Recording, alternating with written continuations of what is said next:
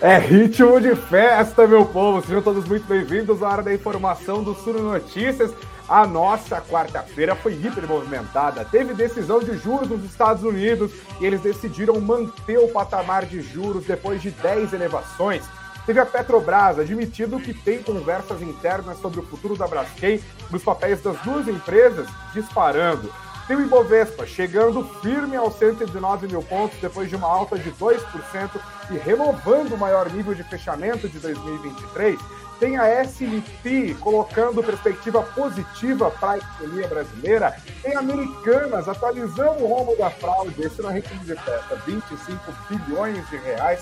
E também a lista das montadoras que vão aderir aos planos do governo para baratear carros novos é muita coisa. A gente vai tratar de todos esses assuntos aqui na nossa conversa nessa quarta-feira de euforia para os ativos de renda fixa, de renda variável, os ativos de risco se deram bem e muito mais. Aliás, o relatório divulgado pela SP ajuda a gente a entender também como os gringos estão enxergando a economia brasileira e quem não estava enxergando vai passar a enxergar a partir de agora com a lupa do Suno Notícias, você junto com a gente. Não se esqueça de sentar o dedo no like, não se esqueça de compartilhar o nosso conteúdo, de se inscrever aqui no nosso canal e também de seguir o Suno Notícias na plataforma de áudio da sua preferência. Você também pode curtir o nosso conteúdo e seguir o nosso perfil. A nossa conversa começa daqui pouquíssimos segundos. É o tempo da vinheta rodar, de você sentar o dedo no like e da gente já passar a lupa no noticiário de hoje. Aproveita e deixa aqui o seu comentário. Quero saber duas coisas. Primeiro, se tá frio aí de onde você nos acompanha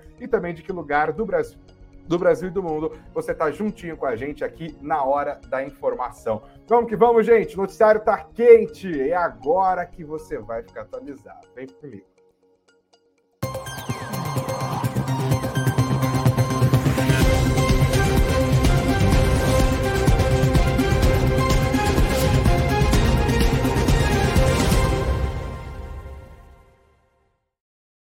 Vambora, meu povo, sejam todos muito bem-vindos. Obrigado a todos pela audiência. Não se esqueçam de curtir o nosso conteúdo para ajudar as plataformas a espalharem as lives do Suno Notícias em todos os lugares onde ela está. Vamos que vamos, a gente já começa a nossa conversa de hoje falando de Bovespa. Lembrando que no nosso site você tem um resumo completo no suno.com.br barra notícias, suno.com.br barra notícias. Dia movimentado nos mercados, como eu disse, hein? Teve o relatório da S&P já no finalzinho, o movimento das commodities, teve retomada no rally do Ibovespa depois da pausa técnica praticamente ocorrida no pregão de terça-feira, além de decisão sobre juros nos Estados Unidos. Esses foram os grandes drivers do mercado e agora você tem um resumo de cada um deles. Começando em ordem cronológica, para a gente não se perder de, de tanta coisa que aconteceu aqui.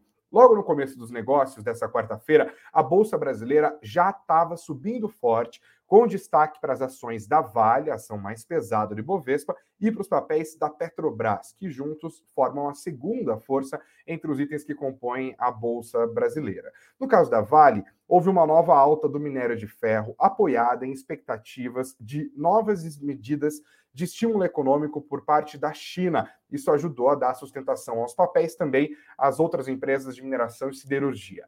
A Petrobras subiu forte, mesmo com queda do petróleo, beneficiada pelo fluxo e pela boa vontade dos investidores estrangeiros com bolsas de países emergentes, com destaque aqui para o Brasil, e tudo isso apesar de uma nova queda no preço do petróleo. A gente vai falar um pouco mais sobre Petrobras a seguir no nosso segmento sobre Petrobras e Braskem. Será que a Braskem vai para a sacola da Petrobras? Bom, no fechamento, gente, o Ibovespa teve uma alta generalizada. Você pode ver aqui no nosso site que acabou se ficando um pouquinho contida quando o Federal Reserve divulgou a sua decisão para os juros, tá? Isso já estava, obviamente, no calendário, né? O Fed pausou o processo de elevação de juros, ele estava subindo os juros da maior economia do mundo nas últimas 10 reuniões do FONC e hoje, como o mercado já esperava, acabou pausando tudo. O movimento é basicamente um movimento técnico também de ajuste. O próprio Jerome Powell, presidente do Fed, disse que ainda tem um tempo para que os efeitos de desaceleração na atividade econômica americana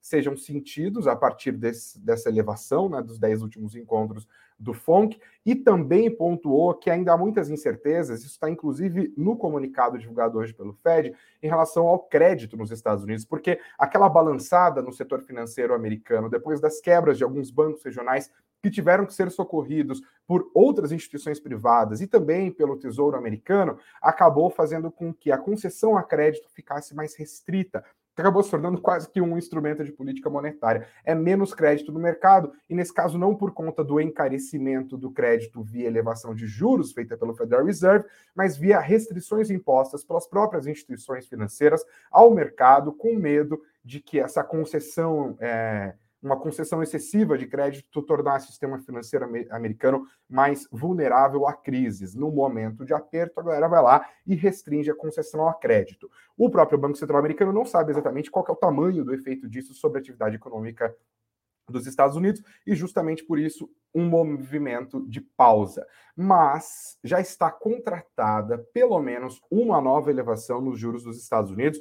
A aposta geral é que isso aconteça na próxima reunião do FONC, que está marcada para ocorrer no mês de julho. Então, é uma pausa técnica para aguardar a divulgação dos próximos indicadores macroeconômicos, indicadores de atividade, indicadores de desemprego, indicadores de concessão de crédito, é, indicadores de inflação, por óbvios, mais diversos, para que na próxima reunião o Fed tenha um pouco mais clareza de até onde vai estender este processo de elevação de juros lá nos Estados Unidos. Isso já estava meio que nos preços. Quando houve a divulgação da ata do comitê deles, lá de política monetária, do FONC, né, do comitê do Copom deles, isso acabou tirando força das bolsas americanas, que estavam andando meio de lado, variações geralmente negativas mais fracas, e ah, essas quedas se aprofundaram depois da divulgação da ata. Isso acabou tirando força do Ibovespa, que estava subindo lá para os seus 2%.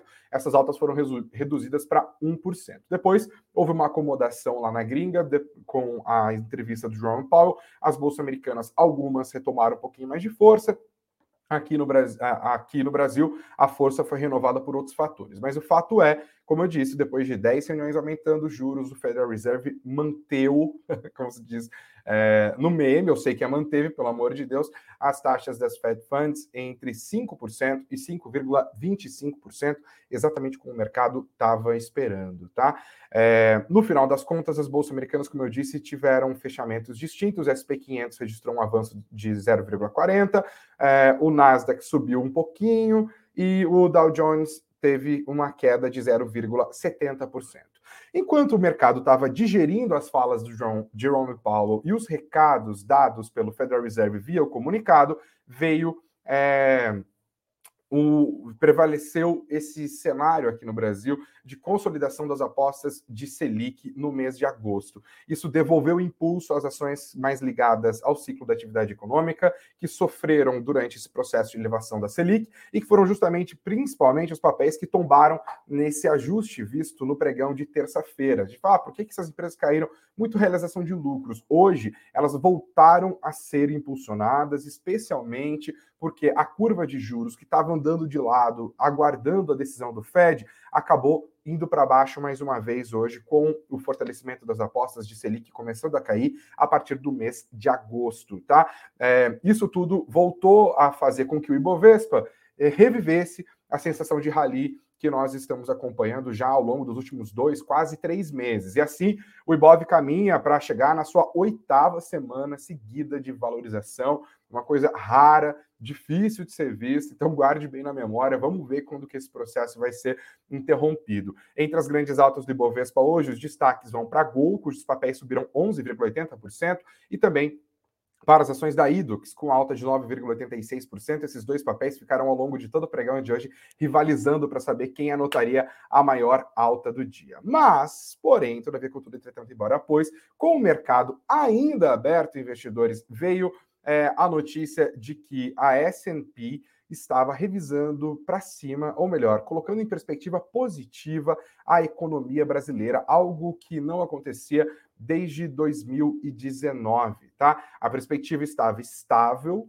e passou agora para positiva. Eu coloco na tela aqui o documento, é, talvez haja alguns probleminhas de tradução, porque eu coloquei no Google Translator, mas dá super para entender, e eu quero, junto com você, acompanhar esse movimento para entender quais são os argumentos do SP500, do SP500 não é, da, da S&P, o SP500 é da S&P, né, da Standard Poor's, para a gente conseguir entrar um pouco na cabeça desses caras que olharam para a economia brasileira e falaram: olha, a perspectiva é de melhora no médio e longo prazo. Por quê? Por que as coisas vão melhorar? E esse documento acaba resgatando esse impulso do Ibovespa que nos trouxe essa situação de bull market, né? Aliás, o dia foi bem positivo para mercados emergentes, foi bem positivo para ativos de renda variável de maneira geral, mas o Brasil vai se destacando mesmo entre os emergentes com uma, uma perspectiva mais positiva para a nossa economia. Vamos dar uma olhada nos principais argumentos da S&P. Está aqui na sua tela, você que nos acompanha pelo YouTube, você que está junto com a gente também pelo Spotify, pode acompanhar tudo aqui no vídeo. Você que está junto com a gente em outras plataformas, não se preocupe,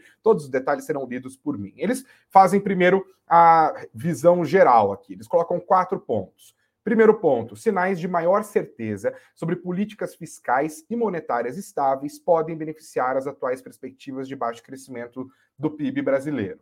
Ou seja, eles estão pontuando: olha, a perspectiva para o PIB brasileiro ainda está baixa, pode continuar a subir, porque nós temos mais certeza de qual será a situação fiscal do Brasil nos próximos anos e a política monetária está caminhando para um afrouxamento. Seguem. Apesar dos déficits fiscais ainda grandes, o crescimento contínuo do PIB é, mais a estrutura emergente para a política fiscal, está falando do arcabouço fiscal aqui, podem resultar em um aumento menor do ônus da dívida do governo. O prêmio que os investidores cobram para emprestar dinheiro do governo, esse prêmio pode baixar porque a situação econômica e fiscal está um pouco mais controlada e melhor do que inicialmente esperado. Eles continuam dizendo que revisaram a perspectiva deles do Brasil de estável para positiva e reafirmaram os ratings de crédito soberano de BB-B.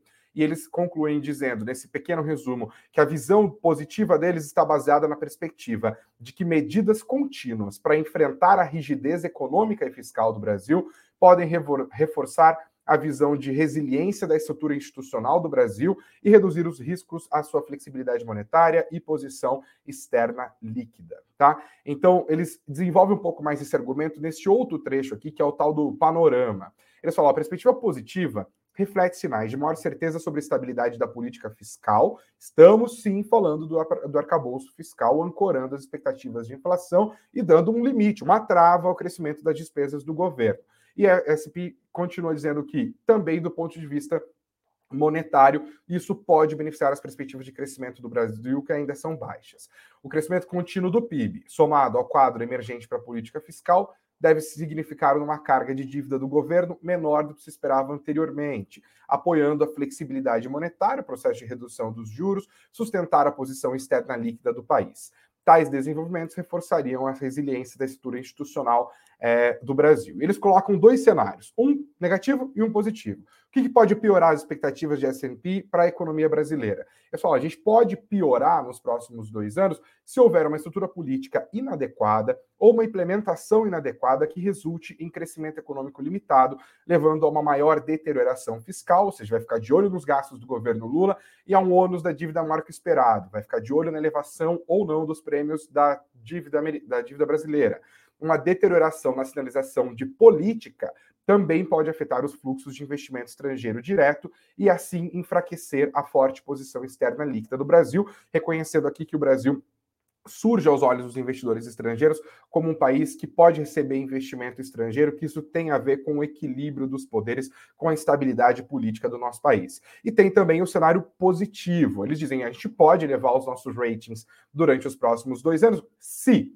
as instituições governamentais brasileiras forem capazes de implementar políticas econômicas pragmáticas, e essa é uma palavra-chave nesse relatório da S&P, pragmatismo, que contenham, que contenham as vulnerabilidades das finanças públicas do país e preparem para um cenário de melhor crescimento do PIB. Qual que é a chave disso, S&P? Eles respondem, a chave para isso seria a aprovação de reformas adicionais, entre elas uma reforma tributária atualmente em debate. Ou seja, gringos também estão passando a lupa no que acontece no nosso Congresso, nas relações entre Congresso e Executivo, nas relações entre é, o legislativo, o executivo e o nosso judiciário, e especificamente nas propostas de reforma tributária que agora vão ganhando corpo, vão ganhando mais espaço dentro do, próximo, do, do próprio governo. Tá? E aqui eles vão fazendo um detalhamento desses ratings, eles falam que o Brasil é um país complexo, eles dizem que há aspectos políticos, institucionais, que também devem ser considerados. Isso aqui é muito interessante, porque a gente às vezes fica debatendo política aqui no Brasil com o fígado, né? Ah, quem votou no Lula, quem votou no Bolsonaro, a galera do Bolsonaro fica lá, ah, faz o L, a galera do Lula fala, ah, pelo menos não é Bolsonaro. Ficamos naquela, e é muito interessante ver a análise técnica de economistas e analistas estrangeiros sobre como a dinâmica política brasileira impacta a visão desses investidores para o futuro da nossa economia. E aqui eles falam bastante desse saldo. Se você presta atenção nas análises que a gente trata aqui no Sul Notícias e dos convidados que a gente traz, você vai ver que alguns dos argumentos estão repetidos. Não é uma inovação completa. Eles dizem que o Brasil é uma democracia com amplos freios e contrapesos. Você que estuda ciência política já deve ter ouvido essa expressão, né? Justamente a independência entre os poderes. Então você tem um poder que fiscaliza o outro, que limita a ação do outro né? Você não tem uma tomada de poder por parte de um dos poderes. Eles reconhecem é, isso no Brasil, vem solidez e destacam que o nosso judiciário é bastante ativo. talvez aqui seja um eufemismo, né? Nosso judiciário é absolutamente ativo. Possui estabilidade política e continuidade nas principais políticas econômicas. A nova administração de centro-esquerda provavelmente trabalhará pragmaticamente. Olha o termo que eu apontei aqui, de novo, trabalhar pragmaticamente com o Congresso dividido, mas em grande parte centrista para implementar os seus planos. O sistema político brasileiro requer amplo consenso para aprovar a legislação. Devido a uma Constituição muito detalhada, muitas mudanças na política econômica requerem reformas constitucionais, resultando em procedimentos demorados. Ou seja, para aprovar reformas que mexem na Constituição, e grande parte das reformas mexe na Constituição, um governo de centro-esquerda precisa negociar com o Congresso majoritariamente centrista. E continua o argumento. Isso, combinado com o Congresso fragmentado, resulta em reformas muito lentas, como as tributárias e administrativa, que poderiam resolver fraquezas econômicas de maneira oportuna. Dito isso, desde 2016, o Brasil aprovou várias reformas para modernizar sua economia e administrar déficits fiscais e riscos relacionados. Em nossa opinião, essas reformas explicam parcialmente por que, que o crescimento do PIB brasileiro, embora fraco na comparação com outros países emergentes, foi melhor do que esperado ao longo dos últimos dois anos. Acreditamos que, como resultado do equilíbrio de poder entre governo, Congresso e instituições públicas independentes, uma reversão dessas reformas é improvável. Essas reformas incluem a independência do Banco Central, aprovada no governo Jair Bolsonaro, mudanças no sistema previdenciário, logo no comecinho do governo Bolsonaro, revisão do Código Trabalhista, governo Temer e governança mais forte das, das entidades relacionadas ao governo e a existência de uma regra fiscal, aqui já falando da substituição do teto de gastos pelo arcabouço fiscal. E aqui, olha a palavrinha de novo, Além disso, esperamos que o pragmatismo político do governo Lula se traduza em uma estrutura estável e previsível para a política monetária, ou seja, facilite o trabalho do Banco Central.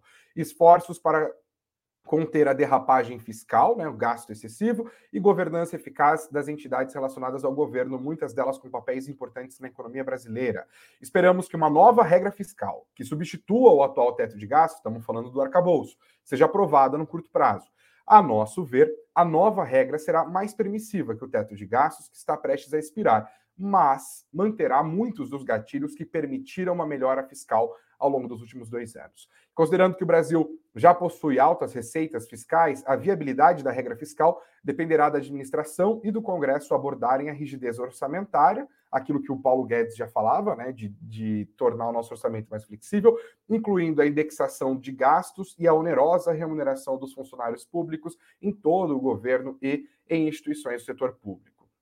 Eles também falam da questão tributária, dizem que o governo Lula está trabalhando em prol de um projeto de lei para reformar a nossa complicada estrutura de impostos e dizem que a simplificação do sistema tributário pode sim fornecer um sinal forte na direção da política de curto prazo e beneficiar as perspectivas de crescimento econômico no médio e longo prazo tá? Eu não vou mais seguir com esse documento, tem muita coisa aqui, mas as linhas gerais são essas. É uma visão mais positiva para a nossa economia, apostando que o governo Lula vai conseguir ser um governo pragmático e que eventuais arroubos populistas ou perdulários do governo serão contidos por um Congresso também pragmático e também centrista. Eles olham, apesar de todas as confusões, olhando para os últimos anos, houve aprovações de reformas importantes, como a reforma da Previdência, houve a reforma trabalhista, houve a limitação dos gastos do governo por meio do teto de gastos, esse teto está caindo, ele era mais bem visto pela S&P do que arcabouço fiscal, sem dúvida, eles acabam pontuando isso, é mais flexível, mas ainda assim tem gatilhos importantes e pode facilitar o trabalho do Banco Central, que agora já está na boca, na, na caçapa, ali na boca do gol, para começar a reduzir o processo, os juros no Brasil, o que pode fazer com que o nosso PIB também seja revisado para cima. As projeções de crescimento econômico do nosso país também sejam revisadas para cima no próximo horizonte, tá? Tudo isso acabou ajudando o Ibovespa hoje. Esse relatório do S&P, gente, acabou confirmando as boas perspectivas para a nossa bolsa e deu um fôlego extra para o Ibovespa. Agora na tela você vê o mapa dos ativos do Status Invest e vê que de fato foi um dia de grandes avanços aqui, de avanços generalizados no nosso Ibovespa, que no fim das contas fechou numa alta de 1,99%, terminando o dia no 119.069 pontos, retomando um nível que a gente não via desde o segundo turno de 2022. Lembrando que naquele contexto a bolsa subiu justamente porque as pesquisas, as pesquisas eleitorais apontavam para um fortalecimento da candidatura de Jair Bolsonaro. Tá? O mercado estava mais feliz com a ideia da continuidade do Bolsonaro do que com as incertezas trazidas pela campanha do governo Lula. E agora, seis meses depois, mais que isso, né, em relação a outubro, aqui a gente está falando de sete, oito meses, o mercado volta a ficar mais otimista, não necessariamente otimista com o governo Lula, mas sim otimista com o balanço de poderes e com a aposta de um pragmatismo do governo Lula para que a economia brasileira volte a avançar, tá? 119.069 pontos, a nova máxima de 2023. Esse fluxo estrangeiro ajudou mais uma vez a empurrar o dólar para baixo. A moeda americana se é, perdeu força hoje ao, ao, longo do dia, conforme o mercado esperava a decisão do Federal Reserve. Tá? E o tombo aqui, em relação ao real, foi razoável, uma queda de 1,14%, levou a moeda americana aos R$ 4,80. Eu te dou uma doleta, você me devolve 4,8068. Este foi o menor fechamento para o dólar desde junho de 2022. E, claro, esse clima também acaba abrindo espaço para que o dólar vá caindo. O IFIX também teve um dia positivo, 0,16% de alta, 3.056 pontos. Portanto, retoma a ideia, dia bastante positivo para os ativos de risco, dia bastante positivo para os emergentes e dia ainda mais positivo para o Brasil. Diante de tudo isso, eu deixo a pergunta para você que está junto com a gente aqui no nosso canal do YouTube. Primeiro, já sentou dando like? Já se inscreveu no nosso canal? Então faça isso. A segunda pergunta é a nossa enquete. Você pode votar aqui qual que você acha que vai ser a expectativa, qual que é a sua expectativa para o Ibovespa no final de 2023. Vai estar mais perto dos 150 mil pontos, mais perto dos 130 mil pontos, mais perto dos 110 mil pontos ou mais perto dos 90 mil pontos. Você pode deixar o seu voto e se você está ao vivaço com a gente, também, óbvio, deixa aqui o seu comentário. Eu leio logo mais a sua avaliação, as suas expectativas para a economia brasileira. Já vou falar agora sobre o interesse de Petrobras na Braskem, mas antes eu deixo meu boa noite para a galera que está deixando os comentários aqui e sejam todos muito bem-vindos. Tem gente nova chegando, já estamos chegando a 300 é, pessoas ao vivo, ao vivo aqui. A Nancy Utida deixando boa noite dela de todos os dias. A Karen, olha que delícia, que comentário fofo. Boa noite, investidores. Boa noite, Greg. Só vim para deixar o meu like. Amanhã escuto a live. Beijo de Munique. Um beijão para você, Karim. Obrigado por todo o carinho. O Marcos, junto com a gente, também deixando boa noite dele para mim e para os investidores. O Roder Grafista está falando aqui, ó, com o Fed parando a subida de juros, é mais um ponto que alivia para o Banco Central baixar a nossa, mas vi que sinalizaram outras possíveis altas. Temos que ficar de olho lá na gringa. O Mequias Fogaça está falando, boa noite. Bovespa acelera firme para os 120 mil pontos. E depois? O Brasil voltará a ser o queridinho do mercado ou o vilão? Só o tempo dirá. Valeu, Mequias, pela sua participação aqui também. O Diego Rosa diz que tá uma friaca danada lá em Curitiba. Valeu, Diego. Grande abraço. Júnior Filho deixando o boa noite aqui também. O Snar tá falando que reza todo dia para o Ibovespa derreter, é, porque ele quer fazer compras aqui, mas se iniciar o corte de juros a nível mundial, deve subir. Corte de juros a nível mundial, estamos longe, Snar, muito provavelmente estamos longe, mas aqui no Brasil a gente subiu os juros antes dos outros bancos centrais, né? Até porque a nossa inflação tem razões bastante próprias e históricas aqui. O nosso Banco Central se antecipou esse processo.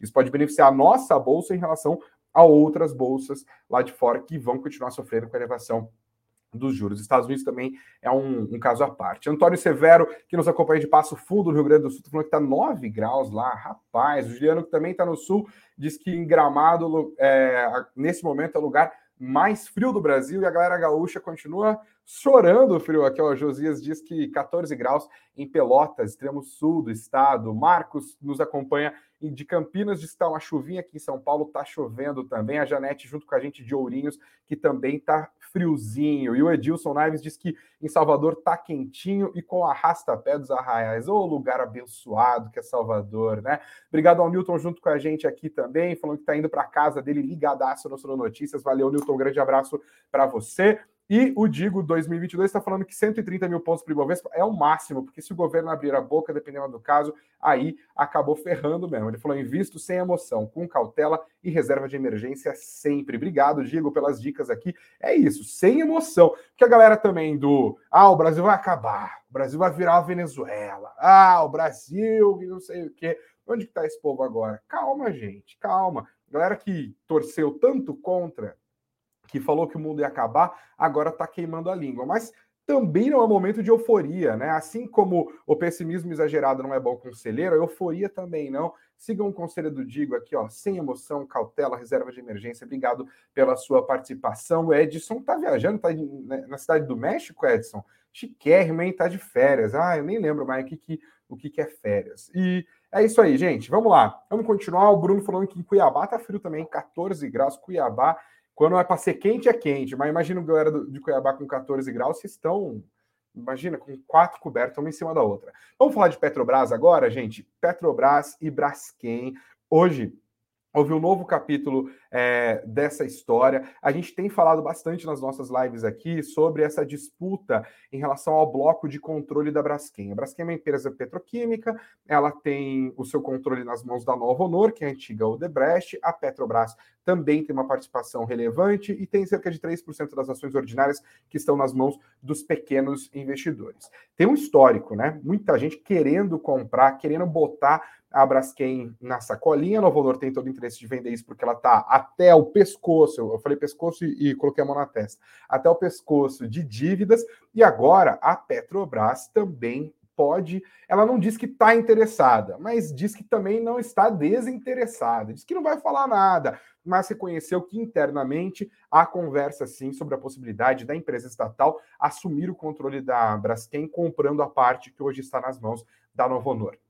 Eu vou dar mais detalhes sobre isso. Eu gravei hoje uma entrevista com o nosso Rodrigo Weinberg, analista de ações da Suno Asset. Ele acompanha bem os dois cases, né? Tem o FICFIA, que tem uma posição relevante ali, tanto em Braskem quanto em Petrobras. Ele me ajudou a entender isso. Agora a gente vai acompanhar os detalhes dessa entrevista disputa pelo controle da Braskem tem ganho novos capítulos praticamente todas as semanas. Nós já vimos oferta oficial apresentada pela Unipar, já houve tentativa de compra feita pela gestora americana Apollo e depois se juntou a americana Apollo à empresa nacional de petróleo de Abu Dhabi, cuja sigla é a DNOC. Até a JF já apareceu como interessada. E em outros momentos, também a nossa maior estatal, a Petrobras. Acontece que nessa quarta-feira, declarações do presidente da Petrobras, Jean Paul Prats, alimentaram novamente essa possibilidade de que a empresa petrolífera acabe comprando o bloco de controle da Braskem, que hoje está nas mãos da Novo Honor, a antiga Odebrecht. A gente vai conversar sobre isso nesse quadro aqui, que é o Raio X, mas antes eu queria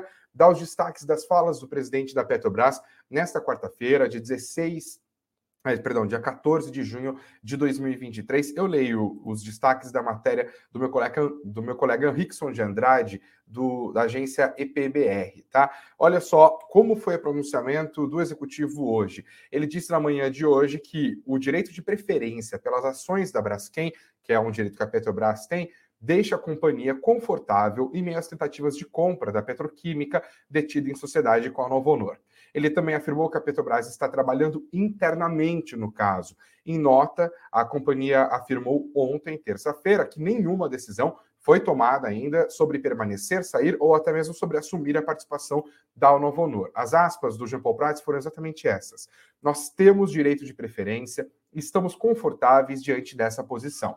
Vamos analisar tudo o que está acontecendo, mas não podemos dizer nada nesse caso, justamente porque gera muita especulação. A gente tem mantido uma posição inerte por enquanto. embora internamente a gente esteja trabalhando. Tá? Essa fala do Jean Paul Prats aconteceu depois da divulgação de uma matéria do broadcast que nós repercutimos do site do Suno Notícias, está aqui no suno.com.br barra notícias, escrito pelo nosso repórter Eduardo Vargas. Segundo a apuração do broadcast, a Petrobras está sim com intenção de se tornar a controladora da Braskem, tá? É, ela pode cobrir a oferta feita pela Unipar de 10 bilhões de reais em dinheiro. Hoje, como que está essa divisão de quem está mandando na Braskem? A Novo Honor tem 50,1%, a Petrobras 47% e os outros 2,9% das ações ordinárias estão neste momento no mercado de ações. Para a gente conversar sobre esse possível interesse da Petrobras na Braskem, e esse leilão que está acontecendo também, é, envolvendo outras empresas que também querem assumir o controle da empresa que é líder no setor petroquímico no nosso país e nas Américas, eu trago aqui para a nossa conversa de hoje, jornalista de ações da Suno Asset, o Rodrigo Weinberg. Rodrigo, seja muito bem-vindo ao Suno Notícias, tudo bem por aí? Tudo bem, Greg, prazer aí estar com vocês mais uma vez. Bom, vamos lá, Rodrigo, direto ao assunto. Eu queria começar, antes de falar da Braskem, falar da Petrobras. Em anos passados, em administrações anteriores, a Petrobras já demonstrou esse interesse de ter a Braskem inteirinha no seu portfólio. Você acha que, neste momento, essa é uma estratégia desejada do ponto de vista dos acionistas da Petrobras? É uma boa pergunta. Eu acho que, do ponto de vista do, dos acionistas, eu, eu colocaria aqui um, um interesse é, maior na atividade core da companhia, que é a exploração e produção de, de óleo e gás em águas profundas.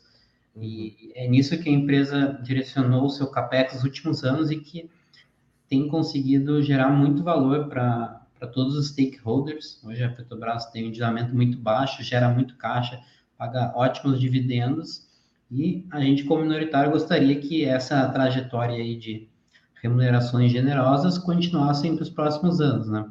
É, a Braskem é um ativo muito importante, é um ativo é, petroquímico no líder na América Latina, tem é, ativos de polipropileno referência nos Estados Unidos, uma planta no México e domina o nosso mercado.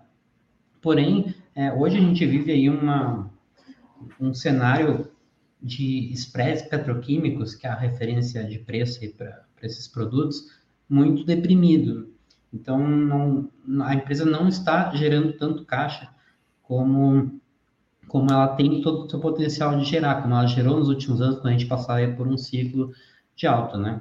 Agora, por outro lado, também, é, hoje você tem um cenário que está no pessimismo é, em termos de preço. É, a gente já entende que o bottom está passando, então olhando assim para o médio e longo prazo, é, a demanda por, por plástico, que no fim das contas o que puxa a demanda por, pelas resinas produzidas pela Braskem, ela vai continuar muito forte, porque é, a gente tem uma perspectiva de crescimento na demanda de plásticos de triplicar globalmente em 40 anos, né? por mais que a gente tenha todos os problemas ambientais do, do plástico, emissão de carbono, a baixa taxa de reciclagem, mas ocorre que você não consegue substituir, de forma econômica no volume necessário o plástico por outras matérias, como o papel, o papel reciclado. Então, é um setor muito resiliente, mas hoje foge um pouco do core da empresa. Se a gente pegar os últimos anos, a Petrobras ela fez alguns investimentos na parte de refino, parte de distribuição de gás, ela vendeu também a, a sua, a, as suas ações na, na, na BR Distribuidora, né? Hoje é Vibra. Então, é, a gente vê que a Petrobras caminhou no, na direção de se tornar uma empresa mais focada é, em, em, óleo e gás. Agora, com a mudança aí de, de gestão na companhia, essas declarações aí que você trouxe, a gente pode ter uma reversão, eu acho que até medida a gente já está tendo, como, por exemplo, os desinvestimentos aí em, de campos em, em águas terrestres, que foi interrompido para a maioria dos, dos deals que não estavam assinados, e para a parte de petroquímica, a gente, de fato, tem, como você pontuou, um, um, um, silêncio, né? A gente tem declarações aqui ali da Petrobras que está avaliando e tal, mas a, a, gente não tem um posicionamento muito claro da companhia quanto ao, ao futuro da empresa nesse segmento, né? E se a gente pegar o, o último planejamento estratégico, até 27, não contemplava investimentos em petroquímica. Então, com a revisão do planejamento estratégico de 24 a 28, a gente vai poder ter maior clareza é, quanto ao desfecho aí dessa negociação toda, porque tem três caminhos. Ou a Petrobras ela vai exercer o direito de venda conjunta, ela vai vender junto com a Novanor para o player aí que for comprar, pode ser a Unipar, pode ser a Adnoc ou outros, ou ela vai se tornar a única acionista da, da Braskem, ela exercendo o direito de preferência para comprar essa participação, ou ela vai firmar um novo acordo de acionistas, colocar aí o, o comprador no bloco de, de controle, né, e a Novanor saindo torno. Então, não vai fugir desses três caminhos. Agora, tudo indica a, a, que a gente deva ter algum cenário é, mais próximo aí do, desses dois aí que eu comentei, da Petrobras continuar uma acionista relevante, ou com metade da companhia, ou com 100% dela, o caminho de desinvestimento eu acho que vai na contramão do que tem sido feito e que tem sido falado né, pelo CEO, mesmo que de forma não oficial até o momento, é, e isso pode ter é, algumas consequências aí distintas aí para o minoritário, né? Eu queria que você me ajudasse a entender o que, que é exatamente esse direito de preferência, como que funciona isso? É, ela tem um, um, direito de que maneira? Ela pode ofertar a mesma coisa que um outro concorrente, um pouco menos? Como que é esse mecanismo, Rodrigo? Tá, só deixa eu, só me, antes de eu responder essa aqui, eu vou, eu, só, eu, eu tenho que puxar aqui um documento só para não, não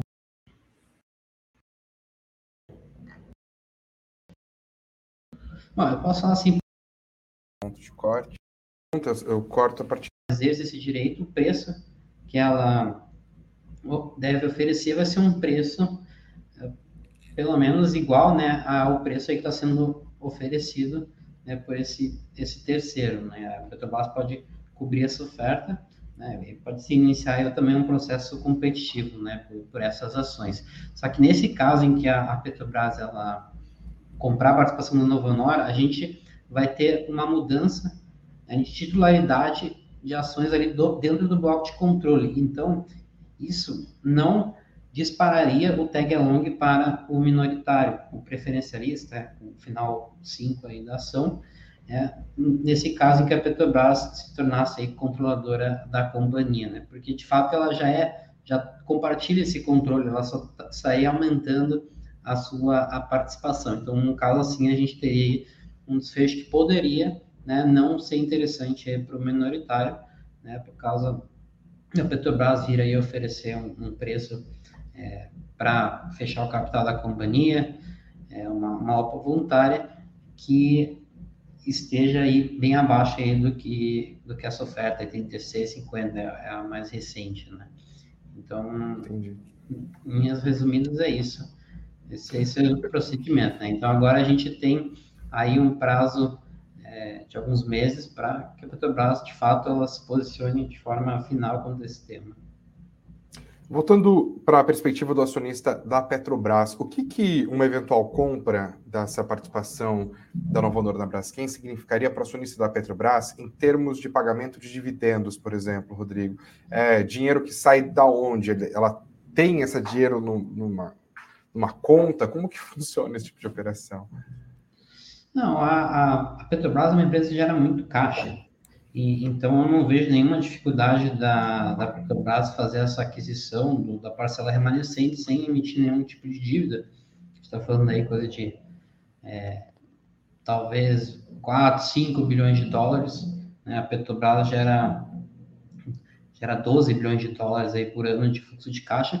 Então, uma hipótese assim que a gente teria é provavelmente uma redução do montante de dividendos, ah, porque é, isso, esses recursos seriam necessários para fechar essa aquisição.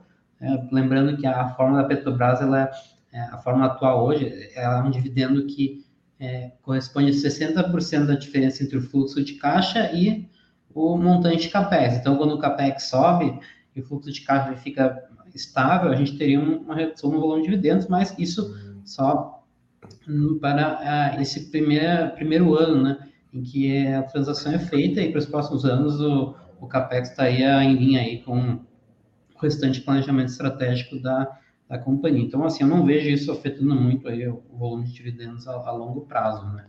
E, e, com o tempo também a própria Braskem gerando resultado é, mais forte, como ela gerou em 2021, por exemplo, pagando também dividendos bem altos, a gente também vai ter aí um repasse, né, para a Petrobras, esses dividendos, mas em relação à, geração de caixa da própria Petrobras não é um volume é, significativo, né? Então, não vejo isso, isso como, como neutro, né, em relação aos dividendos no, no curto prazo. Para finalizar e retomar a questão da Braskem, você acredita na tese da empresa? Você acha que Braskem é uma empresa boa para o longo prazo, nesse sentido, já pensando o que ela poderia trazer de valor para a Petrobras, caso ela vá parar debaixo da aba da Petrobras de maneira completa? Sim. Olha, o, como eu falei antes, o setor ele é muito resiliente, demanda de plástico vai continuar firme por muitas décadas, é, e eu acho que a Braskem ela tem ativos bastante competitivos, tem uma escala muito grande, então acho que com melhorias na gestão da Braskem, uma otimização da, da sua capacidade de produção, e a gente tendo um cenário de spreads mais favoráveis, a Braskem poderia estar tá, tá gerando muito, muito, um resultado muito melhor né, do que gera hoje, é uma empresa que sempre gera muito caixa, então tem uma posição dominante aqui na América Latina, e então eu entendo que, que é um ativo que possa sim é, é, estar gerando muito valor aí nos próximos anos. Né? Também passada toda aquela questão lá do, do, do, evento geológico que afundou um bairro inteiro lá em. É, em Bem lembrado.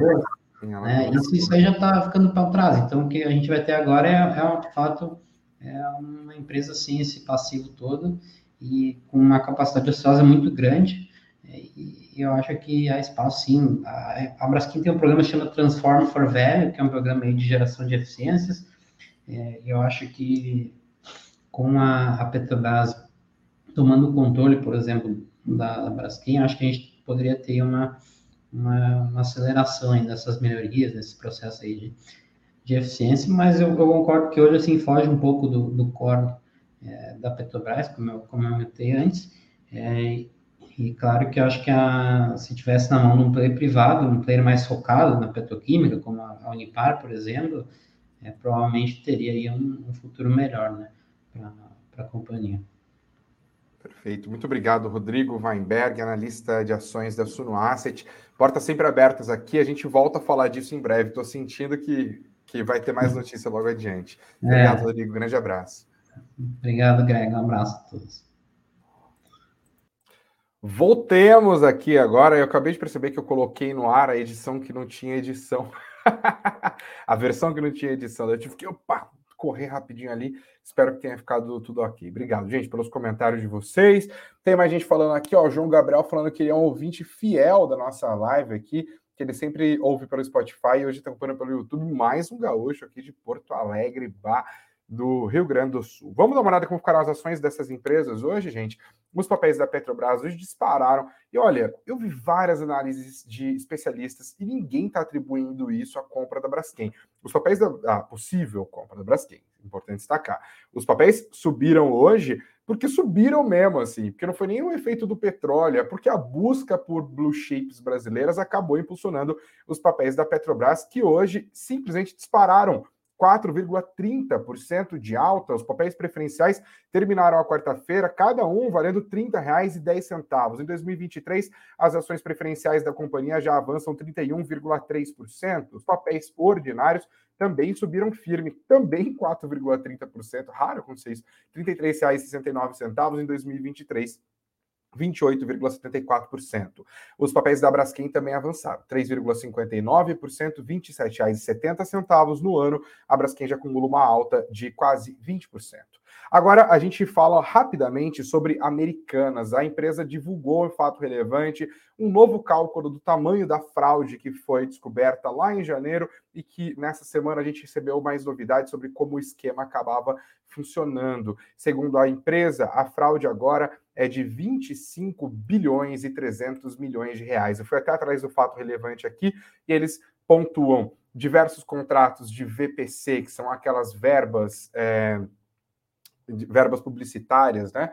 artificialmente foram criados para melhorar os resultados operacionais da companhia, atingiram nesse contexto o saldo de 21 bilhões e 700 milhões de reais, isso considerando a data de corte de 30 de setembro do ano passado.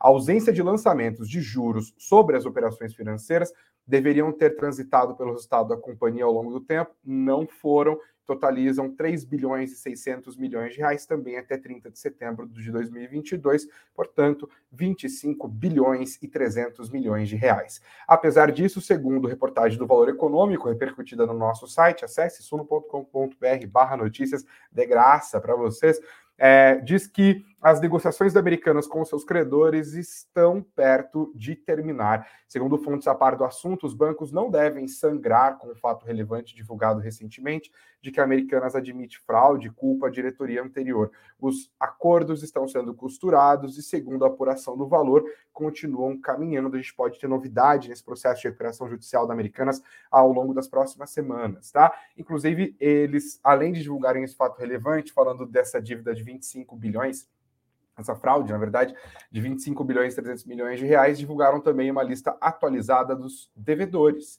É, aliás, de para quem ela deve, né? E é um pequeno documento de 586 páginas. Você está vendo aí na sua tela agora o tamanho desse PDF. Agora eu vou ler um por um cada um das pessoas. Brincadeira, não vou fazer um negócio desse, pelo amor de Deus. Itaú e Santander, inclusive, viram que estava sobrando para eles e falaram: olha, a gente não tem nada a ver com essa história, tá? É, isso porque a Americanas deu uma, né? Pode ser que tenha mais bancos envolvidos e tal. Falaram dos auditores e também dos bancos. E Santander e Itaú falaram: eu tenho nada a ver com isso, não não me culpe pelos seus erros. O último destaque de hoje vai para o programa do governo para baratear carros, abre aspas, populares, fecha aspas, que custa até 120 mil reais. Hoje nós tivemos a definição de quais são as montadoras e quais são os modelos que vão participar desse programa, que vai dar descontos entre 2 e 8 mil reais para carros novos, além de outros valores para caminhões, ônibus e outros tipos de automóveis. Confirmaram que vão ter veículos no programa do governo Renault, Volkswagen, Toyota, Hyundai, Nissan, Honda, General Motors, Fiat e Peugeot. Tá? São nove é, empresas. Ao todo, no nosso site, você tem um link que vai redirecionar para o detalhamento de quais são os carros que serão beneficiados e quais serão os valores de cada um desses modelos. Acesse suno.com.br barra notícias, está tudo aqui na matéria da minha querida Camila Paim, tá bom? Gente, vocês deixaram seus votos? O que vocês acham que vai acontecer com o Ibovespa no final de 2023? Agora eu vou anunciar os resultados enquanto eu coloco a escalada mais uma vez aqui. Agradeço a nossa audiência hoje a todos os likes, aos compartilhamentos, as inscrições no nosso canal e aos inscritos também nas nossas plataformas de áudio. E aí, qual que é a sua expectativa para o Ibovespa no final de 2023? 62% acham que o Ibov vai terminar ali pertinho dos 130 mil pontos. A segunda maior aposta foi dos 150 mil, os otimistas são 22%. 110 mil pontos é a aposta de 13% da nossa audiência e só 3% estão absolutamente pessimistas, apostando que vai ficar ali pertinho dos 90 mil pontos. Obrigado a todos vocês que votaram, que participaram da nossa enquete, que interagiram com a gente. Não se esqueça, amanhã às 19 horas tem mais notícias aqui no nosso canal do YouTube, também nas plataformas de áudio da sua preferência. Você fica sempre bem informado acessando suno.com.br barra notícias, suno.com.br barra notícias e também as redes sociais aqui do Suno Notícias. Estamos no TikTok, estamos no Instagram, claro, no Twitter. É, tô esquecendo qual? TikTok, Instagram, Twitter é isso, né? Não, tô esquecendo alguma importante. Depois eu volto para falar. Vambora, gente. Beijos de beijos, abraços de abraços. Muito dinheiro no bolso. E deixa aqui também a sua avaliação sobre a nossa live, tanto nos comentários do YouTube quanto nos comentários das plataformas de áudio. Quero o seu feedback. O que, é bom, o que, é ruim, o que, precisa mudar, o que, que deve, é tão bom que deve ser feito mais vezes. Deixa aqui o seu comentário. Obrigado, gente. Beijão.